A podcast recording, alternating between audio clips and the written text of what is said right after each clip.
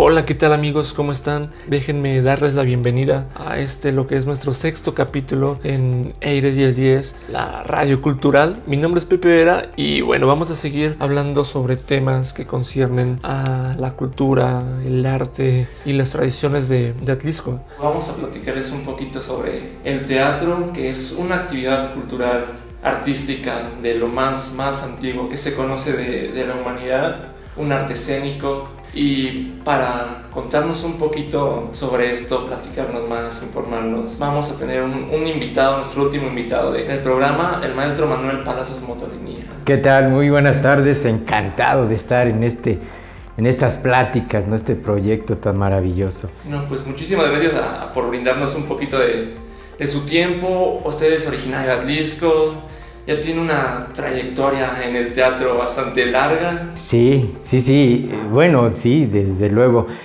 De hecho, yo comencé con esta inquietud de hacer teatro desde como los 7, 8 años. Muy temprano. Muy temprano, sí. Yo creo que alguien nace con algo, ¿no? O sea, nosotros nacemos con algo, así como hay alguien es maravilloso para la guitarra, para las matemáticas, para las ciencias exactas, para la medicina, la biología, los investigadores, los, los aquellos grandes artistas, nacen con algo.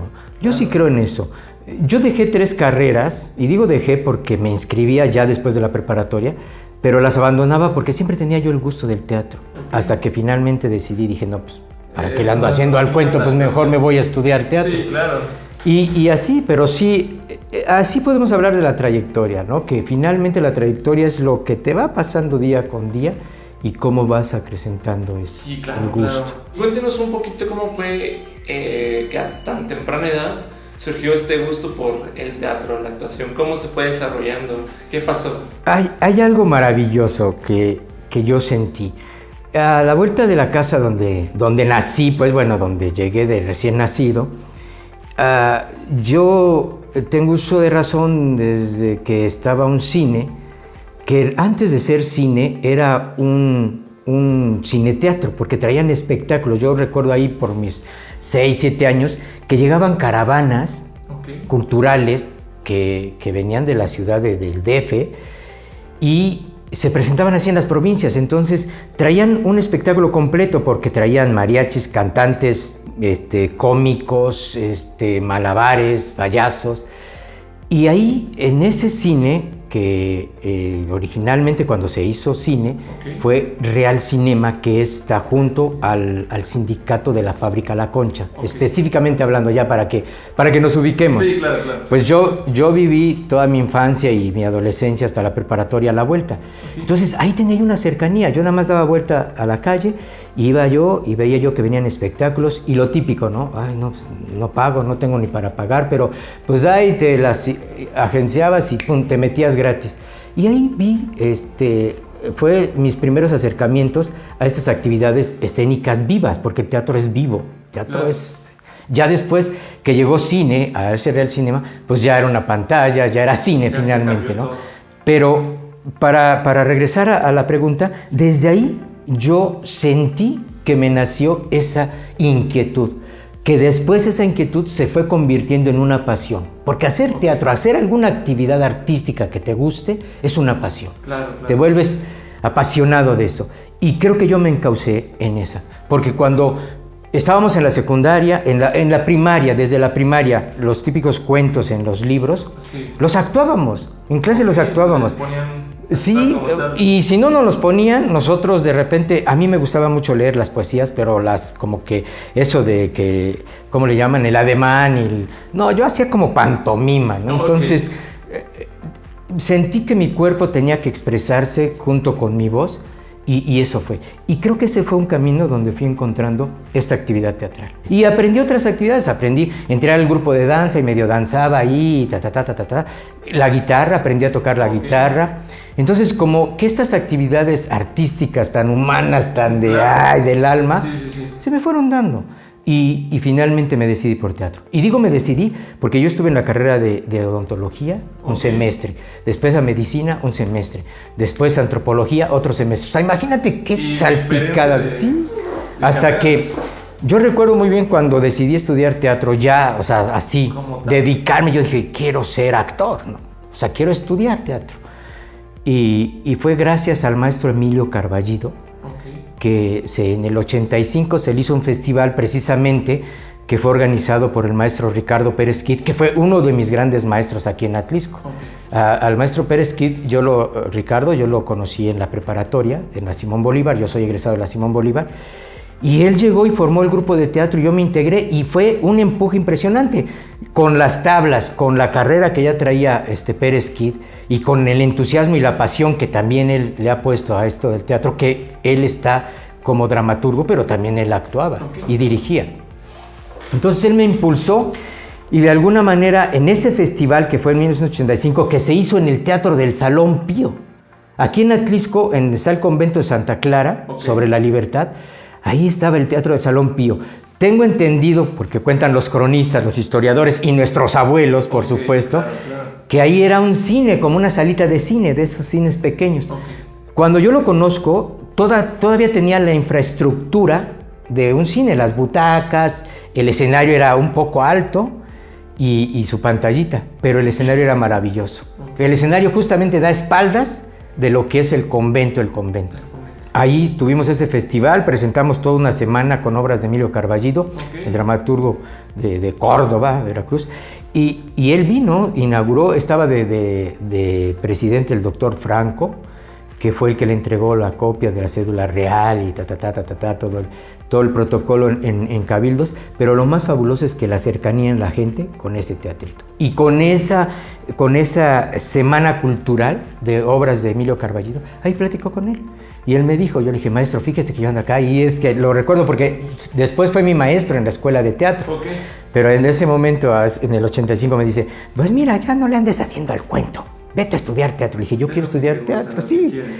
Le digo, pero no sé si irme a Puebla. Dice, vete al México. Dice, vete a la Escuela Nacional de Teatro, está atrás del auditorio. Dice, ve, inscríbete, haz tus exámenes.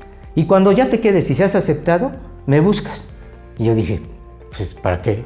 Y dice, no te voy a dar ninguna palanca. Quien entra ahí es por sus propios medios y méritos. Dice, así es de que, y sí lo hice. En el 85 fui a hacer mi examen, eh, los, fue tres, cuatro días de exámenes, te hacen examen de este, conocimientos generales, cultura general, actuación, danza, expresión corporal. Y cuando vi los resultados dije, acá soy, ya estoy. Llego a la escuela de teatro, busco al maestro Emilio Carballido y tan gentilmente me dijo, ¿ya te quedaste? Sí. ¿Estás en qué grupo? No, tal. Ah, estás con nuestro maestro de actuación, era como nuestro tutor. Dice, ah, estás con el maestro Héctor del oh. Puerto. Perfecto. ¿Y cuál fue lo grandioso que me, que me ayudó? Es que me, me, facilitó una beca. Muy benévolo el maestro Emilio Carballido, me dio una beca y yo estudié en Bellas Artes los cuatro años becado. Obviamente tenías que mantener un promedio mínimo de nueve, pero ahí con lo que te gusta, mira, con lo que te gusta, con tu pasión, encuentras como la horma de tu zapato, digo, ya si no sacas nueve o dieces es porque de plano no vas, ¿no? Y sí, mantuve un promedio de 9-10 todos los cuatro años. Estuve becado del 85 hasta el 89. Así a grandes rasgos, todo eso que estoy platicando, así fue mi pasión, ¿no? O sea, así fue como me inicié y cómo decidí estudiar esto. Y hay otras vertientes que en todo este trayecto, toda esta parte de mi vida que estoy contando desde los 6, 7 años hasta los 20 que llegué a Bellas Artes, pues hubo muchas vertientes, ¿no? De que eh, obras de teatro que presentábamos, este, eh, lecturas que hacíamos, asistencia a ver obras de teatro. Entonces, creo que estoy en este remolino maravilloso. Y digo remolino porque es envolvente y absorbente todo, que, que es el teatro. Claro, y creo que la decisión de irse a México fue tal vez la mejor decisión que pudo haber tomado, no quedarse aquí buscando oportunidades o por el miedo que a veces a muchos nos Y es que sí, lamentablemente no había, ¿no? Entonces, desde aquí en Atlisco, pues escuelas de teatro no. En ese tiempo menos. Tocando otro punto aquí precisamente de Atlisco, aquí Atlisco ha tenido un movimiento teatral impresionante, en serio. A veces dices, eh, vivimos con la imagen del DF, de la capital inclusive hasta de Puebla, que estamos a veintitantos, treinta kilómetros, pero aquí en Atlisco hay actividad teatral, ¿eh? O sea, han surgido. Yo lo que te comentaba hace rato con el Festival del Maestro Emilio Carballido en el Salón Pío, en ese Salón Pío de Santa Clara, ahí también se hacían actividades teatrales. Nosotros lo, ocupamos, nos los prestaron para hacer esta semana este, cultural a Emilio Carballido, Pero hay otros espacios igual, ¿no? Y han surgido, y hay gente que hace teatro aquí, y nativa de Atlisco. Algo representativo, por ejemplo, en la dramaturgia está el maestro Héctor Azar. ¿Quién no puede ah, olvidar al maestro Héctor Azar, ¿no? Con su cadag aquí por los solares, su espacio, su teatro octagón, ¿no? Que ahorita está en rescate, el teatro octagón, para darle vida, porque es lo que hace falta. Para Atlisco nos hace falta eso. No, no hace falta cultura, porque la tiene en todos sus ámbitos. Lo que hace falta es apoyarla y difundirla. Sí, es eso. ¿Y cómo la podemos apoyar? Pues si hay algún espectáculo, asistirlo.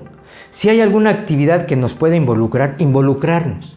Si, si las partes gubernamentales tienen la facilidad de apoyar estos proyectos, que lo hagan. ¿sí? Hay infinidad de, cosas que se pueden llevar a cabo culturalmente en Atlisco. Atlisco es maravilloso, Atlisco va pueblo mágico ya, ¿no? Entonces tuvo, tuvo espacios y, y ha tenido espacios y se buscan nuevos espacios. Yo tengo amigos aquí de Atlisco que no van a dejar mentir si me están escuchando. Se ha luchado por buscar espacios. Hay una persona muy estimada, muy querida, este, Claudia Uranga Fernández, quien ha sido la impulsora de estas actividades de teatro, yo recuerdo de, los noventas para acá.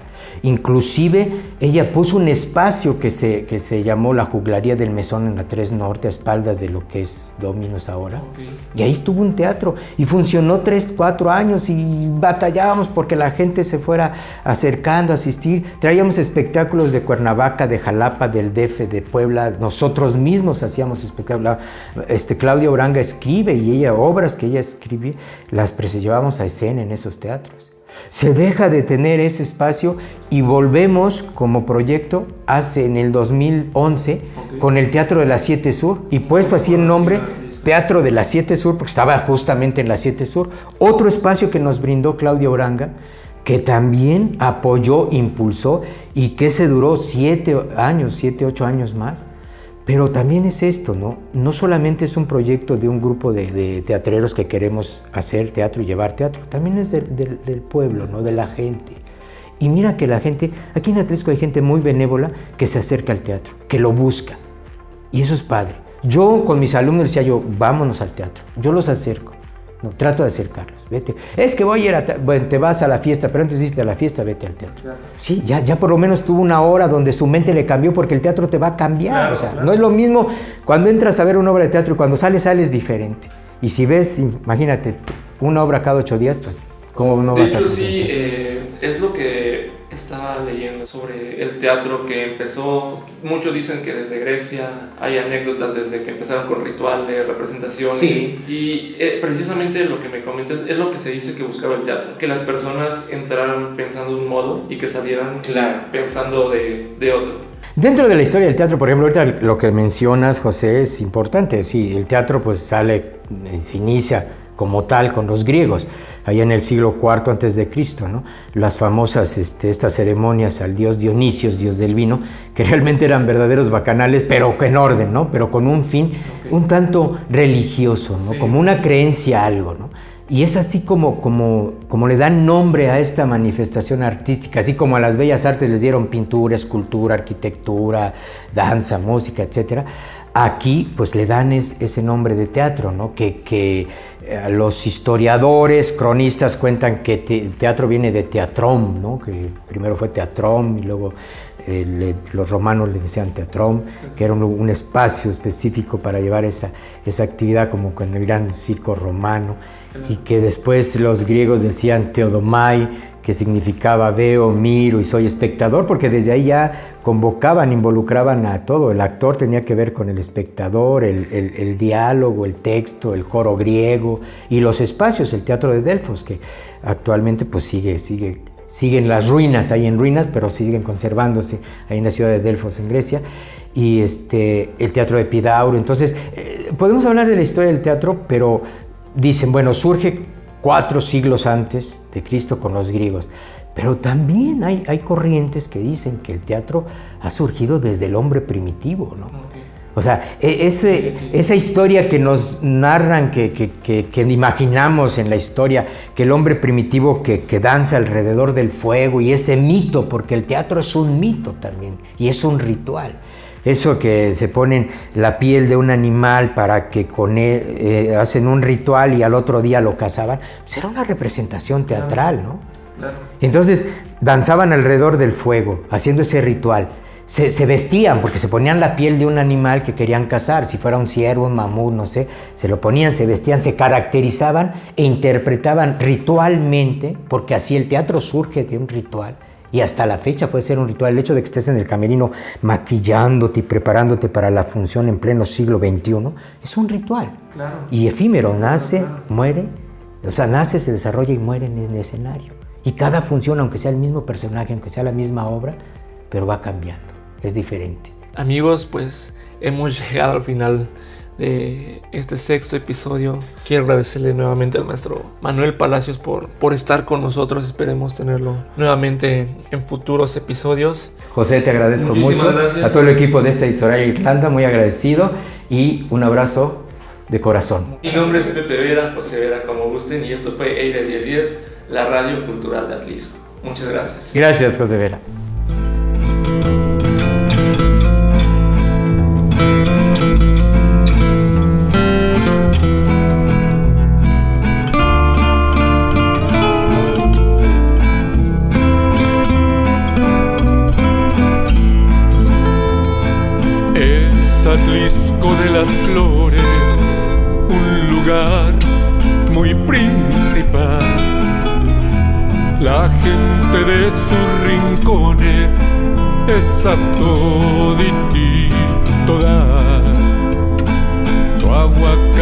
Es exquisito, es un manjar de Dios.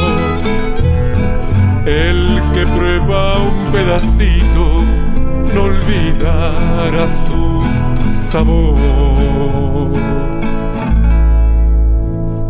Valle de aves cantarinas, tierra de aguas minerales, mujeres son bonitas, sus templos y sus portales. Gente noble, gente buena, gente de gran corazón orgullo se viste Puebla por tener este rincón. Tierra de amor y color, en verdad tendrían que ver las danzas del Atliscayo en el Cerro San Miguel, Valle de Aves Cantarinas tierra de aguas minerales. Sus mujeres son bonitas, sus templos y sus portales. Gente noble, gente buena, gente de gran corazón. Orgullo se viste Puebla por tener este rincón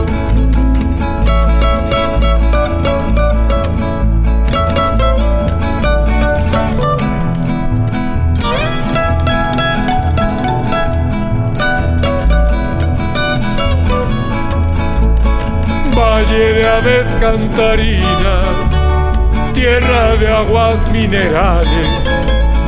Sus mujeres son bonitas, sus templos y sus portales.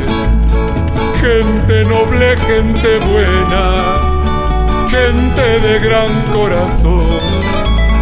De orgullo se viste Puebla por tener este rincón.